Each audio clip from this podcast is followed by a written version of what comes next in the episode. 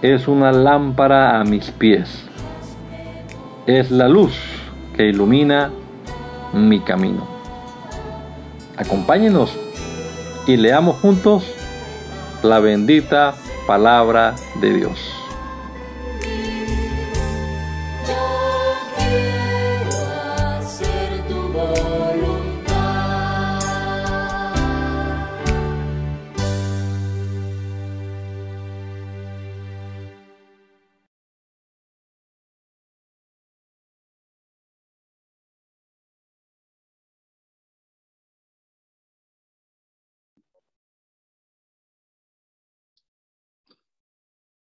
Bendito Dios, te damos muchas gracias en esta mañana por este nuevo amanecer, por la vida que nos regala, Señor, por la oportunidad que nos das de comenzar también nuestro día en tu presencia, Dios, leyendo tu palabra.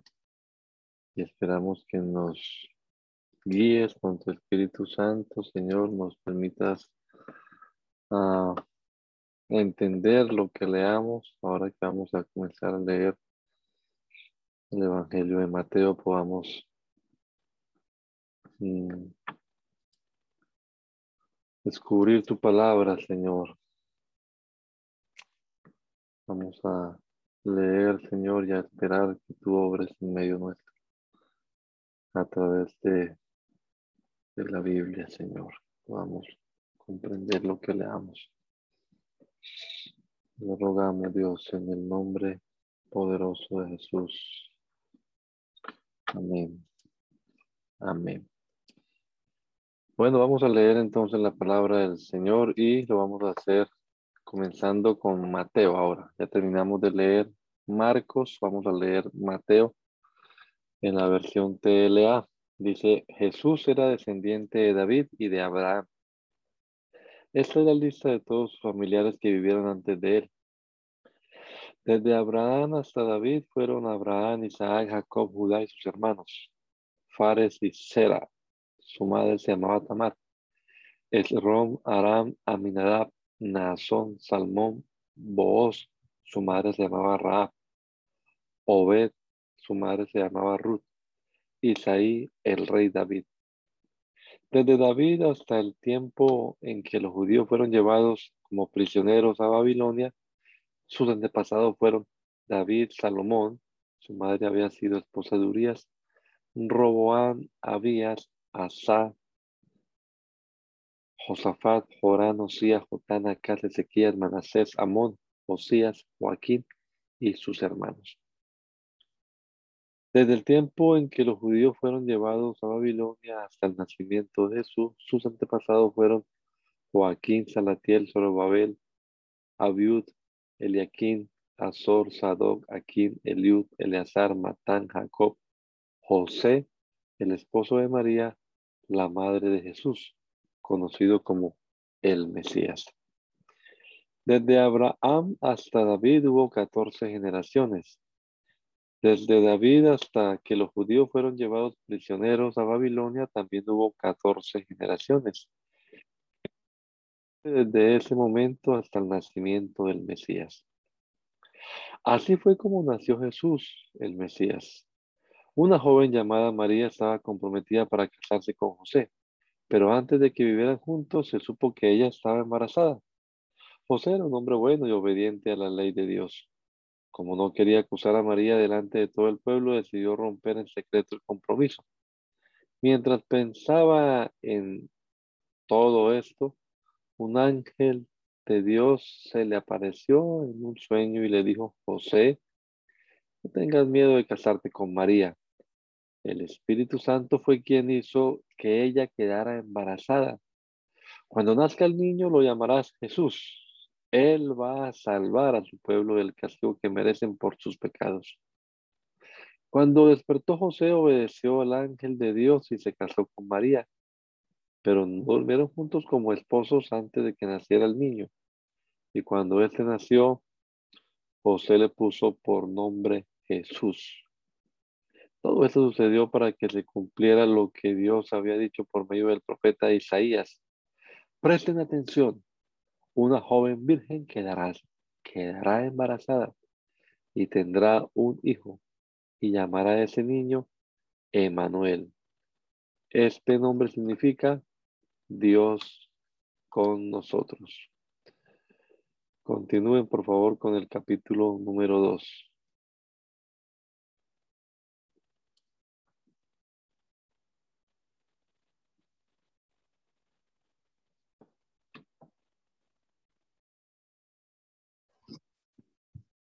Jesús nació en Belén de Judea cuando Herodes el Grande era rey de ese país. En esa época unos sabios de un país del oriente llegaron a Jerusalén y preguntaron, ¿dónde está el niño que nació para ser el rey de los judíos? Vimos su estrella en el oriente y hemos venido a adorarlo.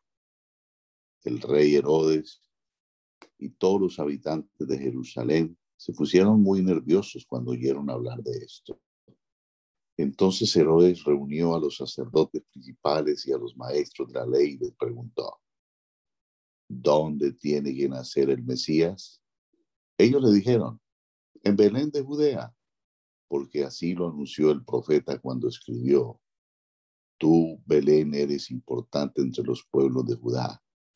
De ti nacerá un príncipe que guiará a mi pueblo Israel.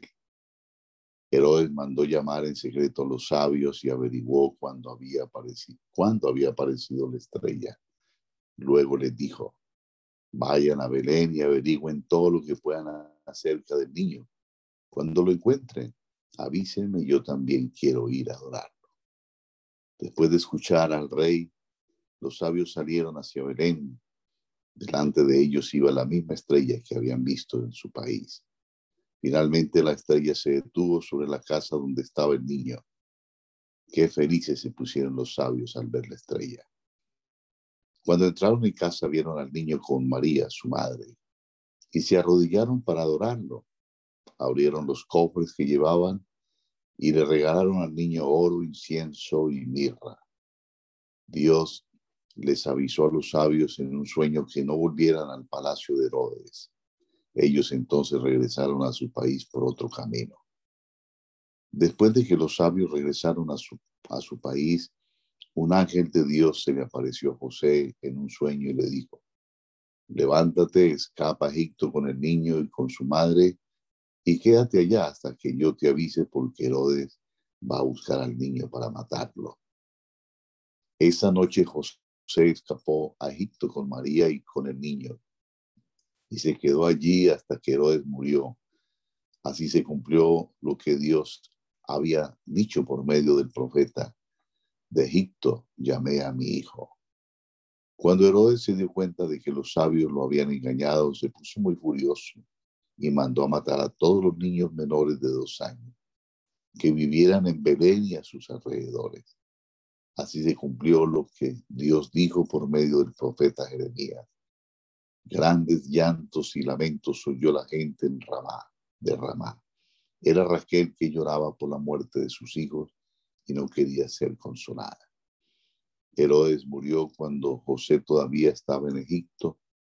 Entonces un ángel de Dios se le apareció a José en un sueño y le dijo, regresa ahora mismo a Israel junto con el niño y la madre porque ya murieron los que querían matar al niño. José, María y el niño regresaron a Israel, pero José tuvo miedo de ir a la región de Judea porque supo que Arquelao, el hijo de Herodes, era el nuevo rey de allí. Entonces el ángel de Dios le dijo a José que siguiera hasta la región de Galilea.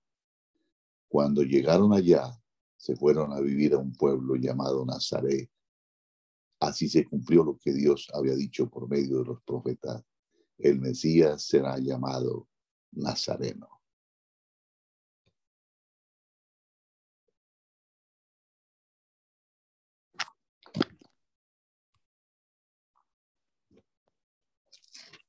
Años después, Juan el Bautista salió al desierto de Judea para predicarle a la gente. Les decía, Vuélvanse a Dios porque muy pronto su reino se establecerá aquí. Juan era la persona de quien hablaba el profeta Isaías cuando dijo, alguien grita en el desierto, prepárenle el camino al Señor, ábranle paso, que no encuentre estorbos. Juan se vestía con ropa hecha de pelo de camello y usaba un taparrabos de cuero. Comía saltamontes y miel silvestre. Muchos iban a oír a Juan. Llegaban no solo de los alrededores del río Jordán, sino también de la región de Judea y de Jerusalén. Confesaban sus pecados y él los bautizaba en el río. Al ver Juan que muchos fariseos y saduceos venían para él los bautizar, para que él los bautizara, les dijo: Ustedes son unas víboras. ¿Creen que se van a escapar del castigo de Dios, el castigo que Dios les enviará? Demuestren con su conducta que han dejado de pecar. No piensen que se salvarán solo por ser descendientes de Abraham. Si Dios así lo quiere, hasta a estas piedras las puede convertir en familiares de Abraham. Cuando un árbol no produce buenos frutos, su dueño lo corta de raíz y lo quema. Y Dios ya está listo para destruir a los que no hacen lo bueno. Yo los bautizo a ustedes con agua para que demuestren a los demás que ustedes ya han cambiado su forma de vivir. Pero hay alguien que viene después de mí y que es más poderoso que yo. Él los bautizará con el Espíritu Santo y con fuego. Yo ni siquiera merezco ser su esclavo. El que viene después de mí separará a los buenos de los malos. A los buenos los pondrá a salvo, pero a los malos los echará en un fuego que nunca se apaga. Jesús salió de Galilea y se fue al río Jordán para que Juan lo bautizara, pero Juan no quería hacerlo, así que así que le dijo: Yo no debería bautizarte, más bien tú deberías bautizarme a mí. Jesús le respondió: hazlo así por ahora, pues debemos cumplir con lo que Dios manda. Juan estuvo de acuerdo y lo bautizó. Cuando Jesús salió del, del agua, vio que el cielo se abría y que el Espíritu de Dios bajaba sobre él en forma de paloma. Entonces una voz que venía del cielo dijo, Este es mi Hijo, yo lo amo mucho y estoy muy contento con él. Luego el Espíritu de Dios llevó a, Jesús al desierto para que el diablo tratara de hacerle, de hacerlo caer en sus trampas. Después de ayunar en el desierto 40 días con sus noches, Jesús estuvo, eh, Jesús tuvo hambre. Entonces llegó el diablo para ponerle una trampa y le dijo, en verdad eres hijo de Dios, ordena que estas piedras se conviertan en pan. Jesús le contestó, la Biblia dice, no solo de pan vivirá la gente, también necesita obedecer todo lo que Dios manda.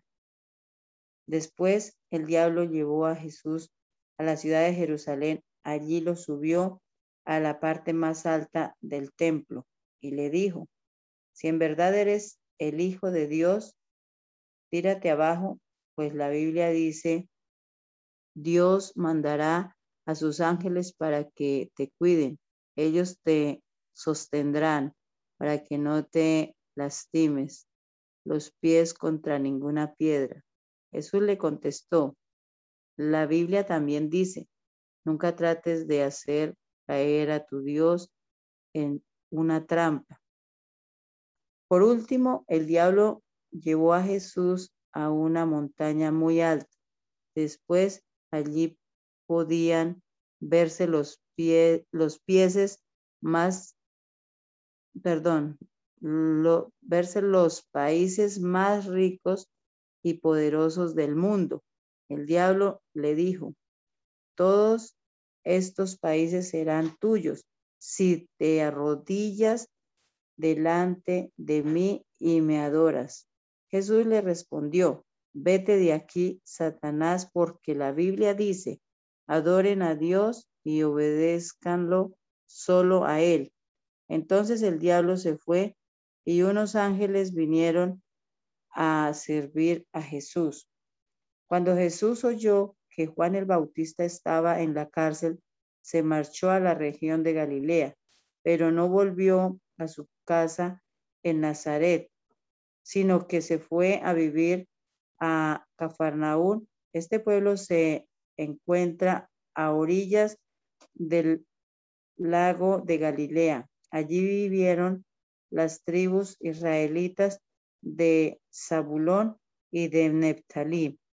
Así se cumplió lo que Dios había dicho por medio del profeta Isaías cuando escribió, escucha tierra de Zabulón, que, estás, que está cerca del gran mar, escucha tierra de Neptalí, que estás al oeste del río Jordán, escucha tú Galilea, tierra de extranjeros, aunque tu gente viva en la oscuridad, verá una gran luz. Una luz alumbrará a los que vivan en sombra de muerte.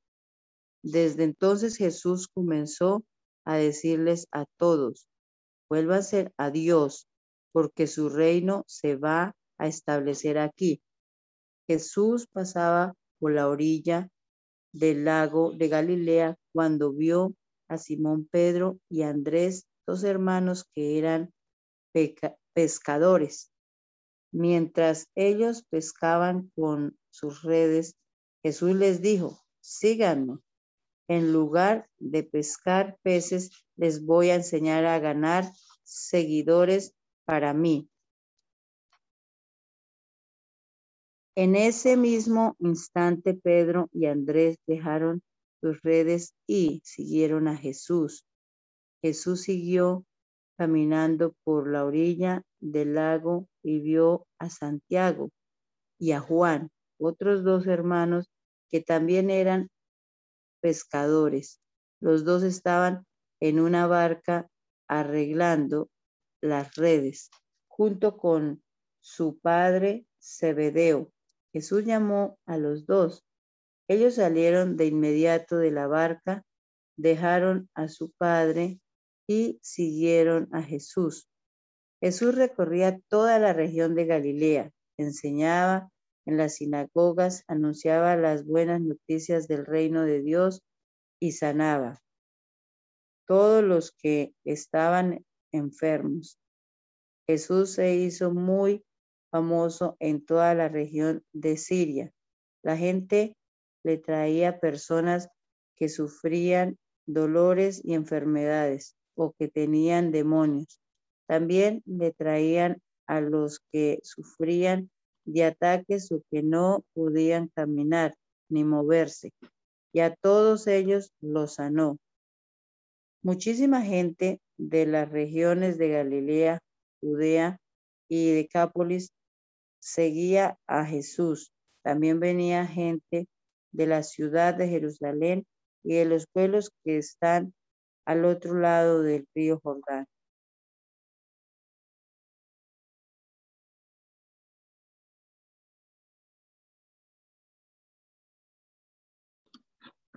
Cuando Jesús vio a tanta gente, subió a una montaña y se sentó. Los discípulos se le acercaron y él comenzó a enseñarles. Dios bendice a los que confían totalmente en Él, pues ellos forman parte de su reino.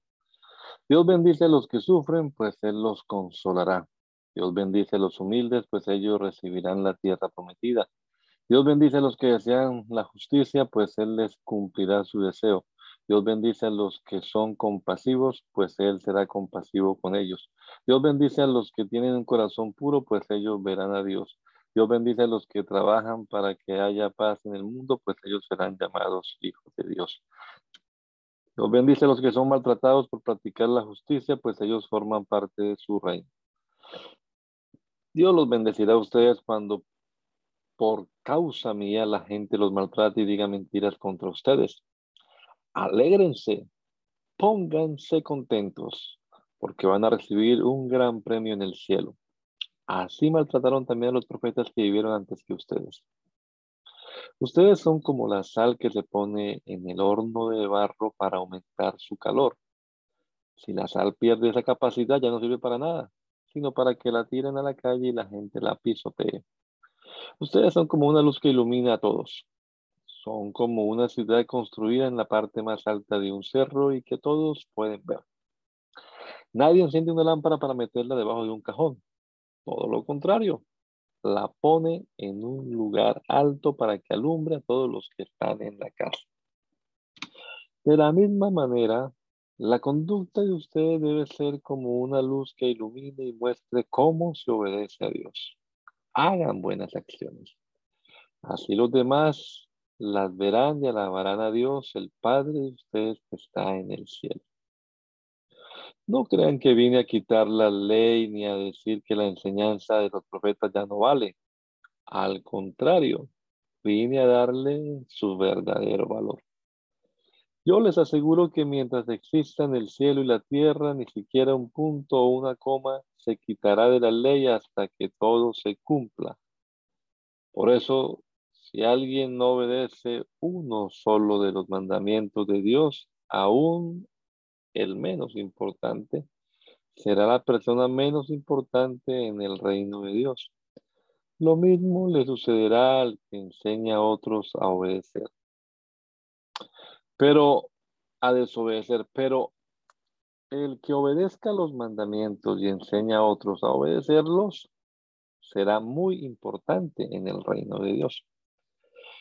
Yo les aseguro que si ustedes no son más obedientes que los fariseos y los maestros de la ley, nunca entrarán en el reino de Dios.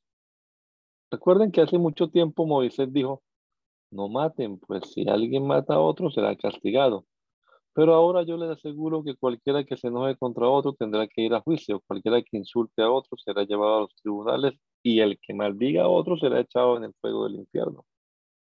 Por eso, si llevas al altar del templo una ofrenda para Dios y allí te acuerdas de que alguien está enojado contigo, deja la ofrenda delante del altar, ve de inmediato a reconciliarte con esa persona y después regresa, de eso regresa a presentar tu ofrenda a Dios.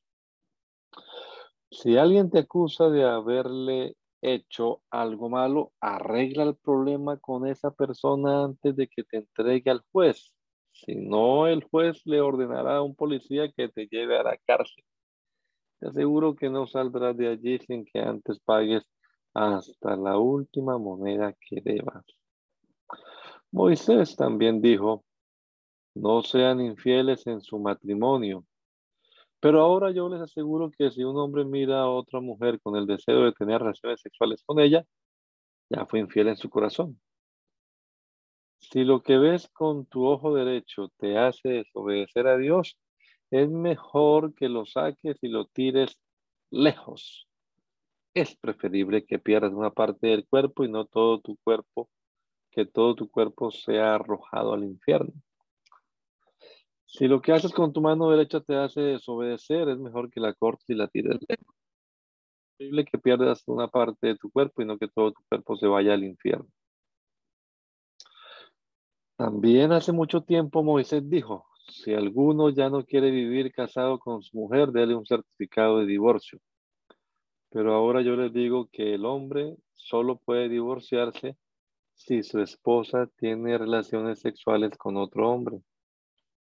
Si se divorcia de su esposa por otra razón, la pone en peligro de cometer ese mismo pecado. Si esa mujer vuelve a casarse, tanto ella como su nuevo esposo serán culpables de adulterio. En ese mismo tiempo Moisés enseñó también, no usen el nombre de Dios para prometer lo que no van a cumplir. Pero ahora yo les digo a ustedes que cuando prometan algo no hagan ningún juramento. No juren por el cielo porque es el trono de Dios, ni juren por la tierra porque Dios gobierna sobre ella. Tampoco juren por Jerusalén, pues esta ciudad pertenece a Dios, el gran rey. Nunca juren por su vida porque ustedes no son dueños de ella. Si van a hacer algo, digan que sí. Y si no lo van a hacer, digan que no. Todo lo que digan de más viene del diablo. Otra de las enseñanzas de Moisés fue esta. Si alguien le saca un ojo a otro, también a él se le sacará un ojo. Si le rompe un diente, también a él se le romperá otro. Pero ahora yo les digo, no traten de vengarse de quien les hace daño. Si alguien les da una bofetada en la mejilla derecha, pídanle que les pegue también en la izquierda. Si alguien nos acusa ante un juez y quiere quitarle la camisa, denle también el abrigo. Si un soldado los obliga a llevar una carga por un kilómetro, llévenla dos kilómetros. A quien les pida algo, dénselo. Y a quien les pida prestado, préstenle. Esta es otra orden que dio Moisés hace muchísimo tiempo. Amen a su prójimo y odien a su enemigo. Pero ahora yo les digo, amen a sus enemigos y oren por quienes los maltratan. Así demostrarán que actúan como su Padre Dios que está en el cielo. Él es quien hace que salga el sol sobre los buenos y sobre los malos. Él es quien manda la lluvia para el bien de los que le obedecen y de los que no le obedecen. Si ustedes aman solo a quienes los aman, Dios no los va a bendecir por eso.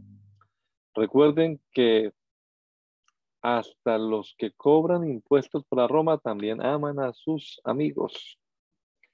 Si saludan solo a sus amigos, no hacen nada de extraordinario. Hasta los que no creen en Dios hacen eso. Ustedes deben ser perfectos como Dios, su Padre que está en el cielo, es perfecto. 6.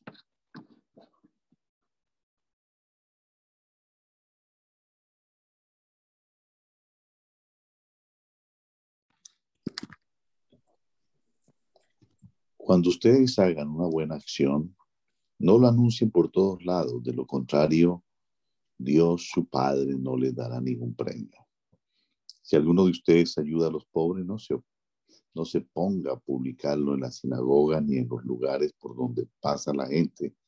Eso lo hacen los hipócritas, que quieren que la gente los alabe.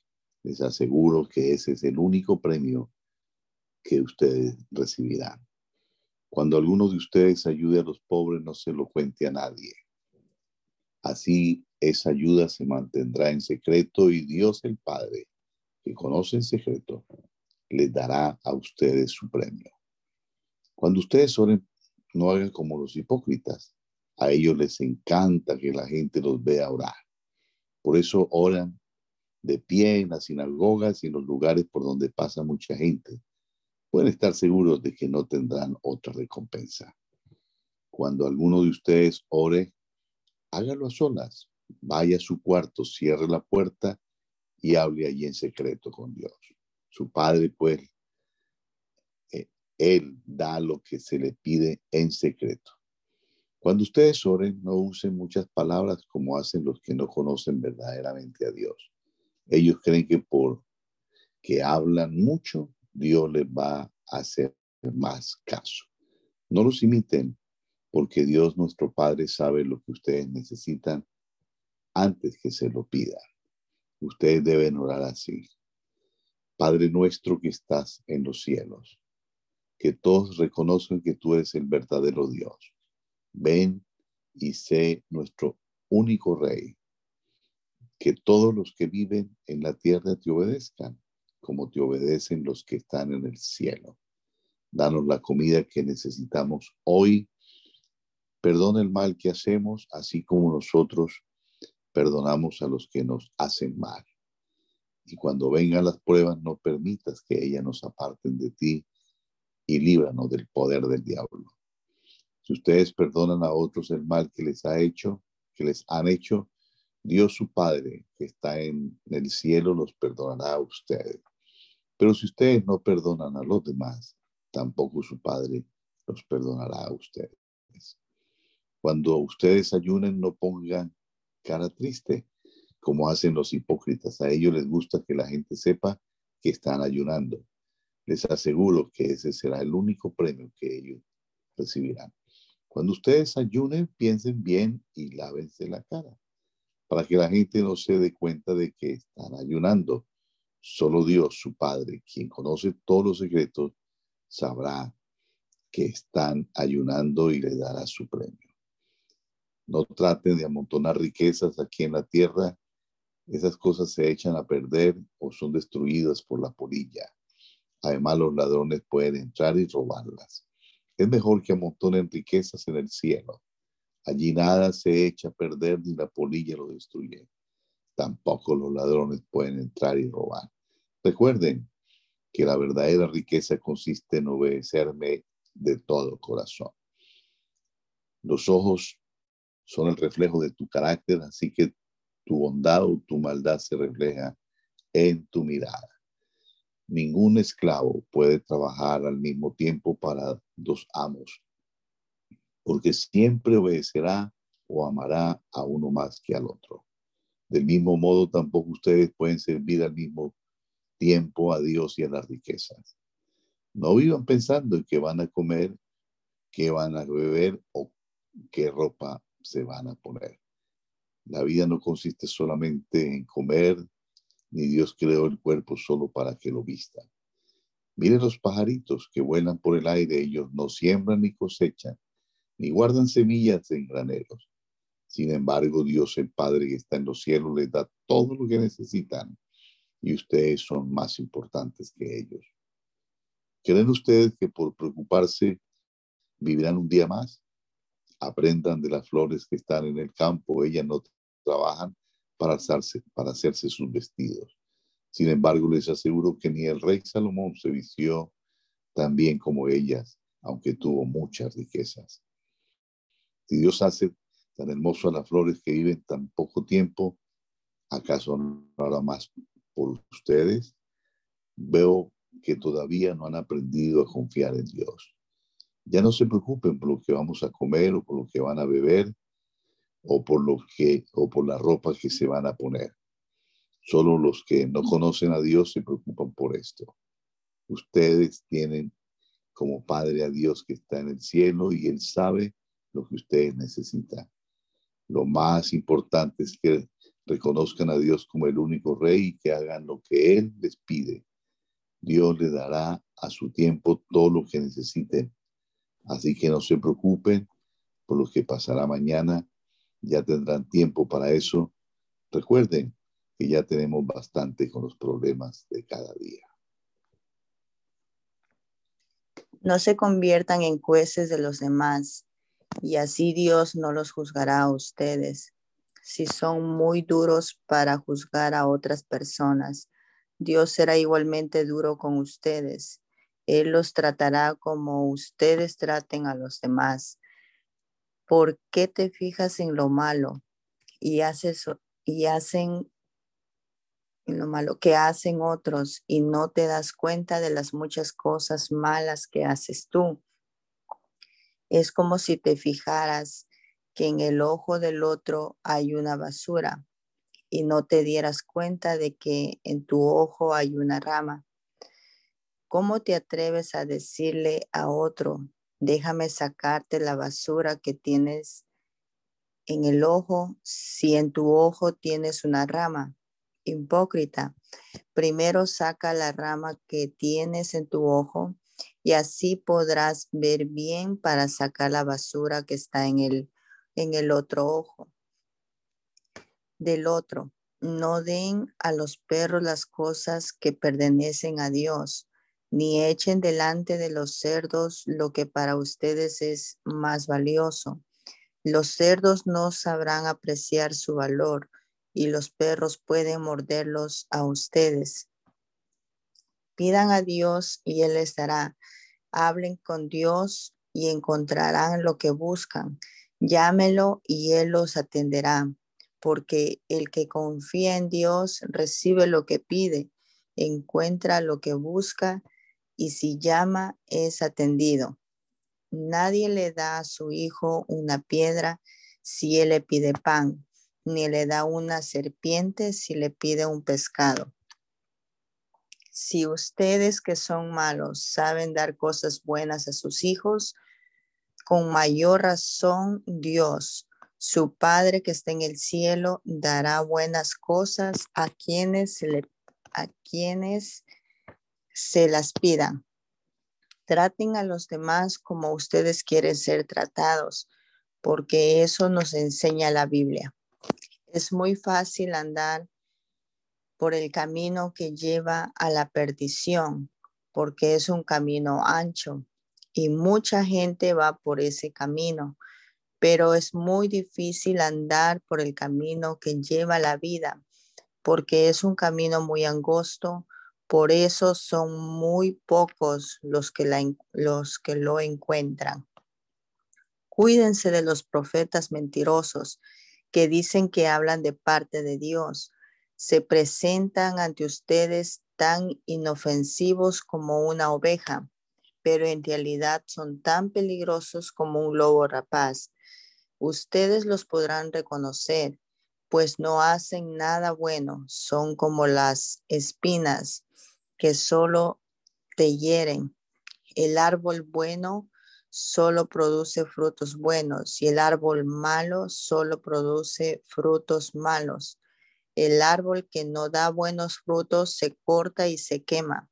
Así que ustedes reconocerán a esos mentirosos por el mal que hacen. No todos los que dicen que yo soy su Señor y dueño entrarán en el reino de Dios. Eso no es suficiente. Antes que nada deben obedecer los mandamientos de mi Padre que está en el cielo. Cuando llegue el día en que Dios juzgará a todo el mundo, muchos me dirán, Señor y dueño nuestro, nosotros anunciamos de parte tuya el mensaje a otros. También usamos tu nombre para echar fuera demonios y para hacer milagros.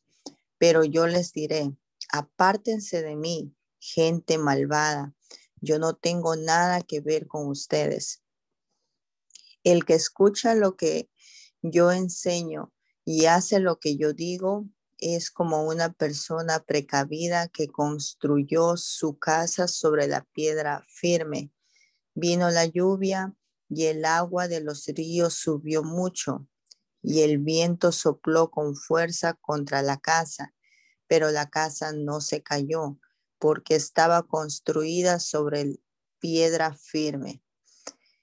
Pero el que escucha lo que yo enseño y no hace lo que yo digo, es como una persona tonta que construyó su casa sobre la arena. Vino la lluvia y el agua de los ríos subió mucho y el viento sopló con fuerza contra la casa y la casa se cayó y quedó totalmente destruida. Cuando Jesús terminó de hablar, todos los que escuchaban quedaron admirados de sus enseñanzas porque Jesús hablaba con toda autoridad y no como los maestros de la ley.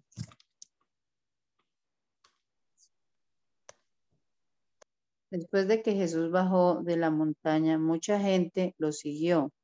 De pronto un hombre que tenía lepra se acercó a Jesús, se arrodilló delante de él y le dijo, Señor, yo sé que tú puedes sanarme. ¿Quieres hacerlo? Jesús puso la mano sobre él y le contestó, quiero hacerlo, ya está sano. Y el hombre quedó sano de inmediato. Después Jesús le dijo, escucha bien esto, no le digas a nadie lo que sucedió. Vete a donde está el sacerdote y lleva la ofrenda que Moisés ordenó. Así los sacerdotes serán testigos de que ya no tienes esa enfermedad. En cierta ocasión, Jesús fue al pueblo de Cafarnaún. Allí se le acercó un capitán del ejército romano y le dijo, Señor Jesús, mi sirviente está enfermo en casa, tiene fuertes dolores y no puede moverse. Entonces Jesús le dijo, iré a sanarlo. Pero el capitán respondió, Señor Jesús, yo no merezco que entre usted en mi casa. Basta con que ordene desde aquí que mi sirviente se sane y él quedará sano, porque yo sé lo que es dar órdenes y lo que es obedecer. Si yo le ordeno a uno de mis soldados que vaya a algún sitio, ese soldado va. Si a otro le ordeno que venga, él viene. Y si mando a mi sirviente que haga algo, lo hace. Jesús se quedó admirado al escuchar la respuesta del capitán. Entonces le dijo a la gente que lo seguía, les aseguro que en todo Israel nunca había conocido a alguien que confiara tanto en mí como este extranjero. Oigan bien esto. De todas partes del mundo vendrá gente que confía en Dios como confía este hombre. Esa gente participará en la gran cena de Dios, en la gran cena que Dios dará en su reino. Se sentará a la mesa con sus antepasados, Abraham, Isaac y Jacob. Pero los que habían sido invitados primero a participar en el reino de Dios serán echados fuera a la oscuridad. Allí llorarán de dolor y les rechinarán los dientes, los les rechinarán de terror los dientes. Luego Jesús le dijo al capitán, regresa a tu casa y que todo suceda tal como has creído. En ese mismo instante, su sirviente quedó sano. Jesús fue a casa de Pedro y encontró a la suegra de éste en cama, mucha, con mucha fiebre.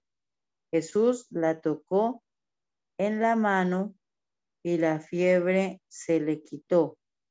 Entonces ella se levantó y le dio de comer a Jesús. Al anochecer, la gente llevó a muchas personas que tenían demonios. Jesús echó a los demonios con una sola palabra y también sanó a todos los enfermos que allí que estaban allí. Así Dios cumplió su promesa tal como lo había anunciado el profeta Isaías en su libro. Él nos sanó de nuestras enfermedades. Jesús vio que mucha gente lo rodeaba. Por eso ordenó a sus discípulos que lo acompañaran al otro lado del lago de Galilea. Cuando llegaron allá, un maestro de la ley se le acercó y le dijo, Maestro, yo te acompañaré a donde quiera que vayas. Jesús le contestó, las zorras tienen cuevas y las aves tienen nidos, pero yo, el Hijo del Hombre, no tengo un lugar donde descansar. Otro de sus discípulos le dijo, después, Señor, dame permiso para ir primero a enterrar a mi padre, luego te seguiré.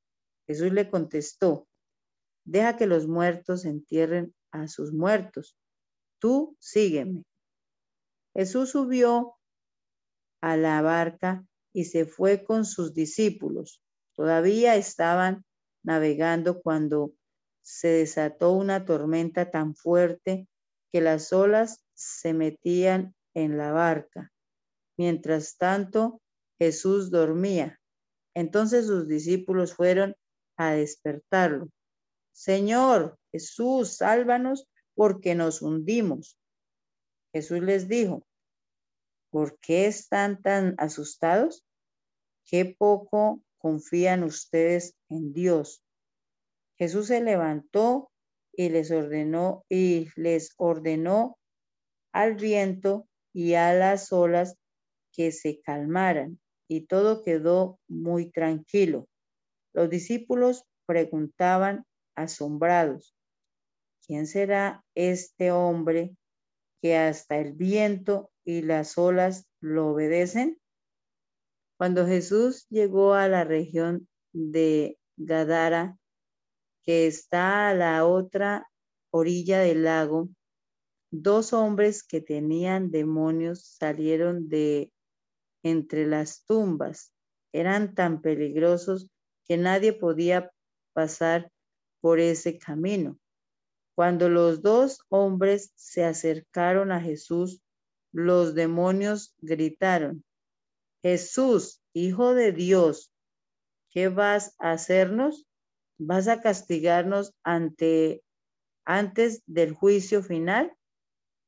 No muy lejos de allí había muchos cerdos y los demonios le suplicaron a Jesús, si nos sacas de estos hombres, déjanos entrar en esos cerdos. Jesús les dijo, entren en ellos. Los demonios salieron de los dos hombres y entraron en los cerdos. Entonces todos los cerdos corrieron sin parar hasta que cayeron en el lago donde se ahogaron. Los hombres que cuidaban los cerdos huyeron al pueblo. Allí contaron lo que había pasado con los cerdos y con los dos hombres que habían tenido demonios. La gente del pueblo fue a ver a Jesús y le rogaron que se marchara de aquella región. Después de esto, Jesús subió a una barca y cruzó al otro lado del lago para llegar al pueblo de Cafarnaum donde vivía. Allí algunas personas le llevaron a un hombre acostado en una camilla, pues no podía caminar. Al ver Jesús que estas personas confiaban en él, le dijo al hombre, Ánimo amigo, te perdono tus pecados. Algunos de los maestros de la ley que estaban en aquel lugar pensaron, ¿qué se cree este? ¿Se imagina que es Dios? Qué equivocado está. Pero Jesús se dio cuenta de lo que estaban pensando, así que les preguntó, ¿por qué piensan algo tan malo? Díganme, ¿qué es más fácil? ¿Perdonar a este enfermo o sanarlo? Pues voy a demostrarles que yo, el Hijo del Hombre, tengo poder en la tierra para perdonar pecados. Entonces Jesús le dijo al que no podía caminar, levántate, toma tu camilla y vete a tu casa. El hombre se levantó y se fue a su casa. Cuando la gente vio esto, quedó muy impresionada y alabó a Dios por haber dado ese poder a los seres humanos. Cuando Jesús salió de allí, vio a un hombre llamado Mateo que estaba sentado cobrando impuestos para el gobierno de Roma. Entonces Jesús le dijo, sígueme. Mateo se levantó y lo siguió. Ese mismo día, Jesús y sus discípulos fueron a comer a casa de Mateo. Allí también estaban comiendo otros cobradores de impuestos y gente de mala fama.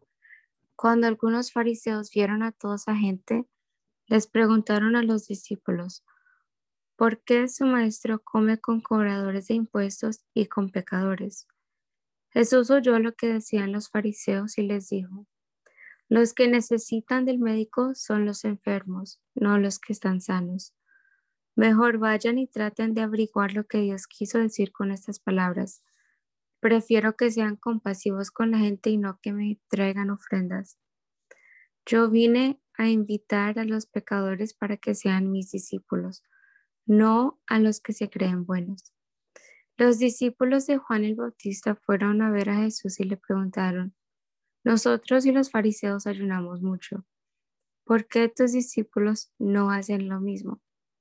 Jesús les respondió, en una boda los invitados no están tristes mientras el novio está con ellos, pero llegará el momento en que se lleven al novio, entonces los invitados ayunarán.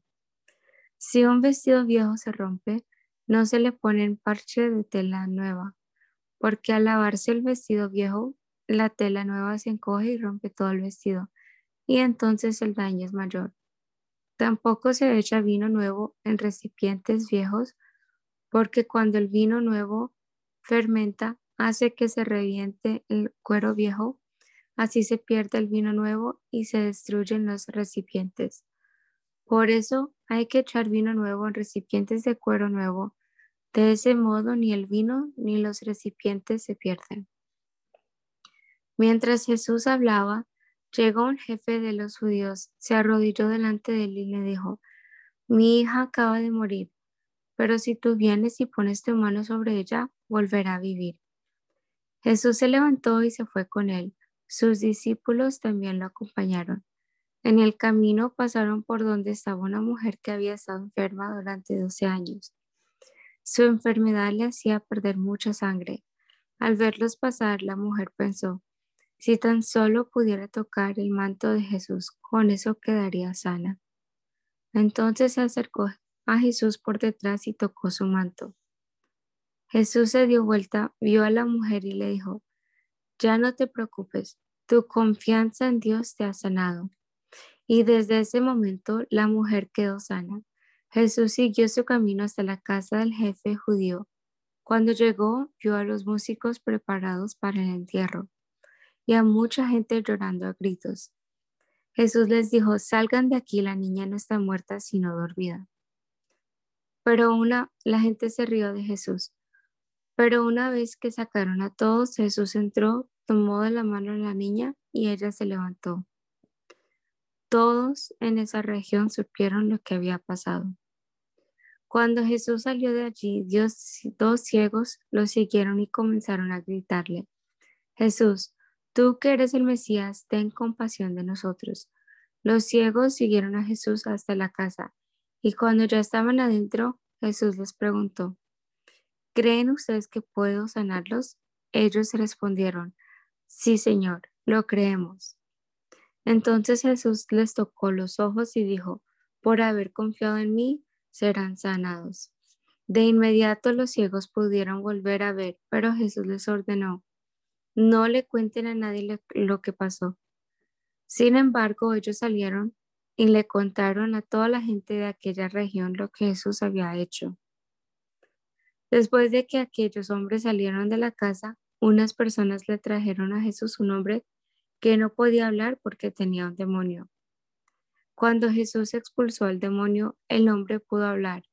La gente que estaba allí se quedó asombrada y decía, Nunca se había visto algo así en Israel, pero los fariseos decían, si Jesús expulsa a los demonios es porque el jefe mismo de todos los demonios le da ese poder. Jesús recorría todos los pueblos y las ciudades, enseñaba en las sinagogas, anunciaba las buenas noticias del reino de Dios y sanaba a la gente que sufría de dolores y de enfermedades. Y al ver la gran cantidad de gente que lo seguía, Jesús sintió mucha compasión porque vio que era gente confundida que no tenía quien la defendiera. Parecían un rebaño de ovejas sin pastor. Jesús les dijo a sus discípulos, son muchos los que necesitan entrar al reino de Dios, pero son muy pocos los discípulos para anunciarles las buenas noticias. Por eso pídanle a Dios que envíe más discípulos para que compartan las buenas noticias con toda esa gente.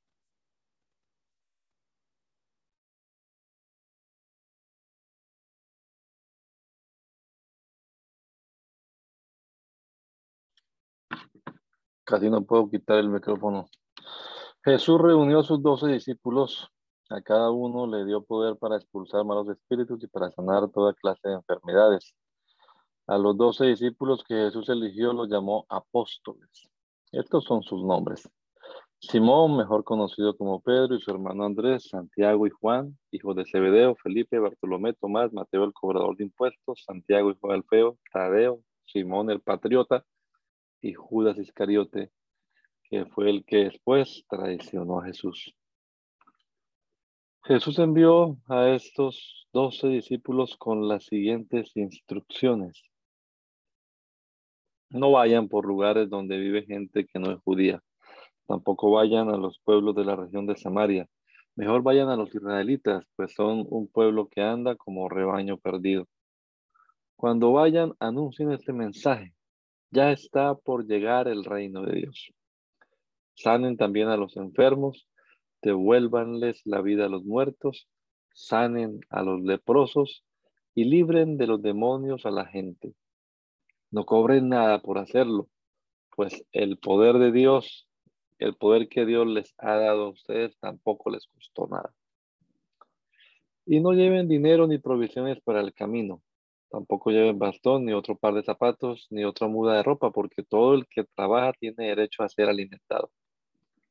Cuando lleguen a un pueblo o a una ciudad, busquen a alguien que merezca su confianza y quédense a vivir en su casa hasta que se vayan del lugar. Cuando entren en esa casa, saluden ofreciendo la paz a todos los que viven en ella. Si merecen la paz, la tendrán. Si no la merecen, no la tendrán. Si en alguna casa o pueblo se niegan a recibirlos o escucharlos, salgan de ese lugar y sacúdanse el polvo de los pies en señal de rechazo. Les aseguro que en el día del juicio final, ese pueblo será más castigado que las ciudades de Sodoma y Gomorra. El trabajo que yo los envío a hacer es peligroso. Es como enviar ovejas a un lugar lleno de lobos. Por eso sean listos y estén atentos como las serpientes, pero sean también humildes como las palomas. Tengan cuidado porque los entregarán a las autoridades y los golpearán en las sinagogas. Por ser ustedes mis discípulos, los llevarán ante reyes y gobernadores y ustedes hablarán de mi parte ante ellos y ante su gente. Cuando los entreguen, no se preocupen por lo que van a decir ni cómo van a decirlo, porque en ese momento Dios les indicará lo que deben decir. Ustedes no son los que van a hablar, sino eh, que el Espíritu de Dios hablará por ustedes. Entre hermanos se traicionarán unos a otros. Cada uno entregará al otro para que lo maten. Los padres traicionarán a sus hijos y los hijos atacarán a sus padres y los matarán. Todo el mundo los odiará a ustedes por ser mis discípulos.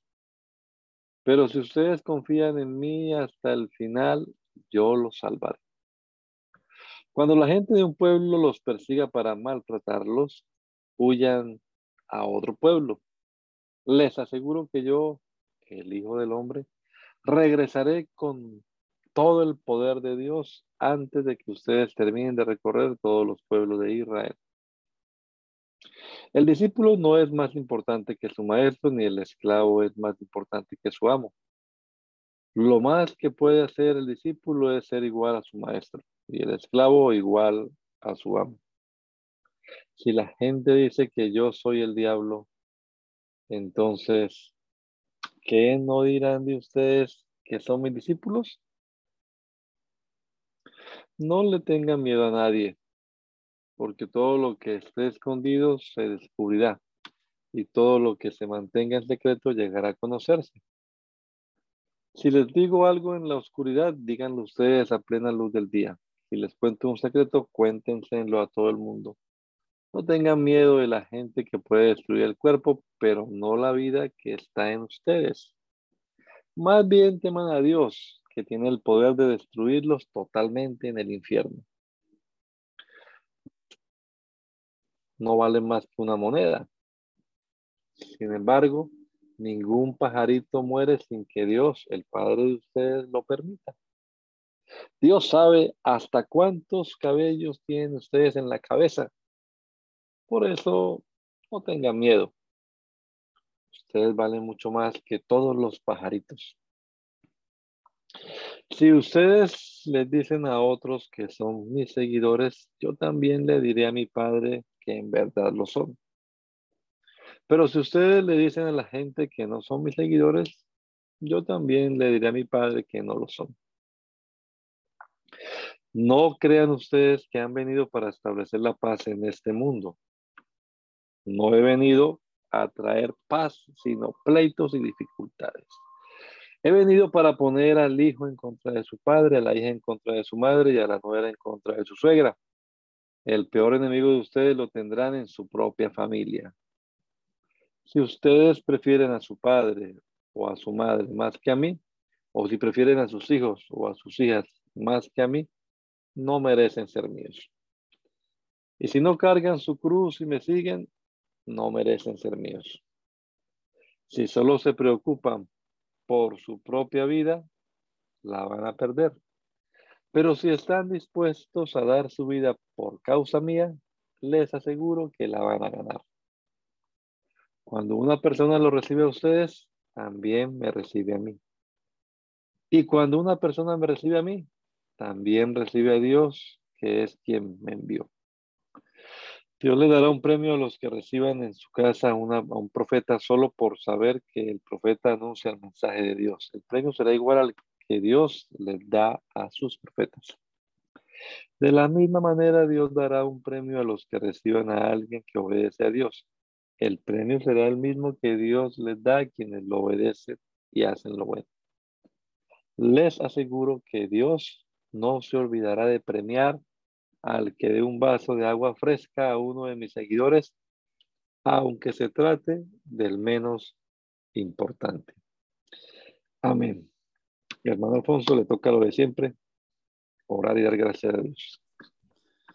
Gracias a nuestro Dios en este nuevo día que nos ha concedido.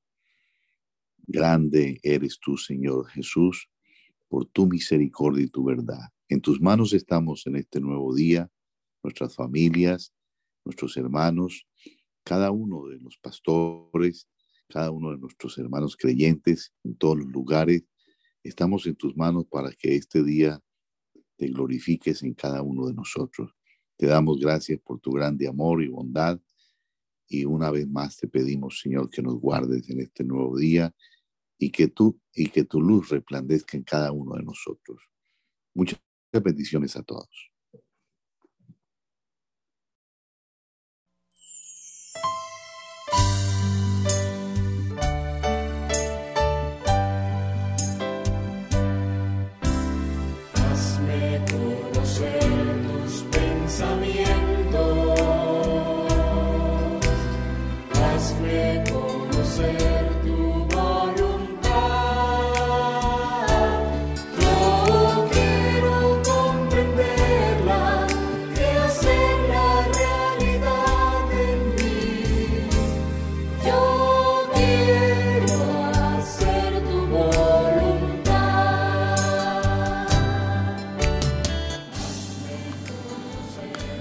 El mandamiento es lámpara y la enseñanza es luz.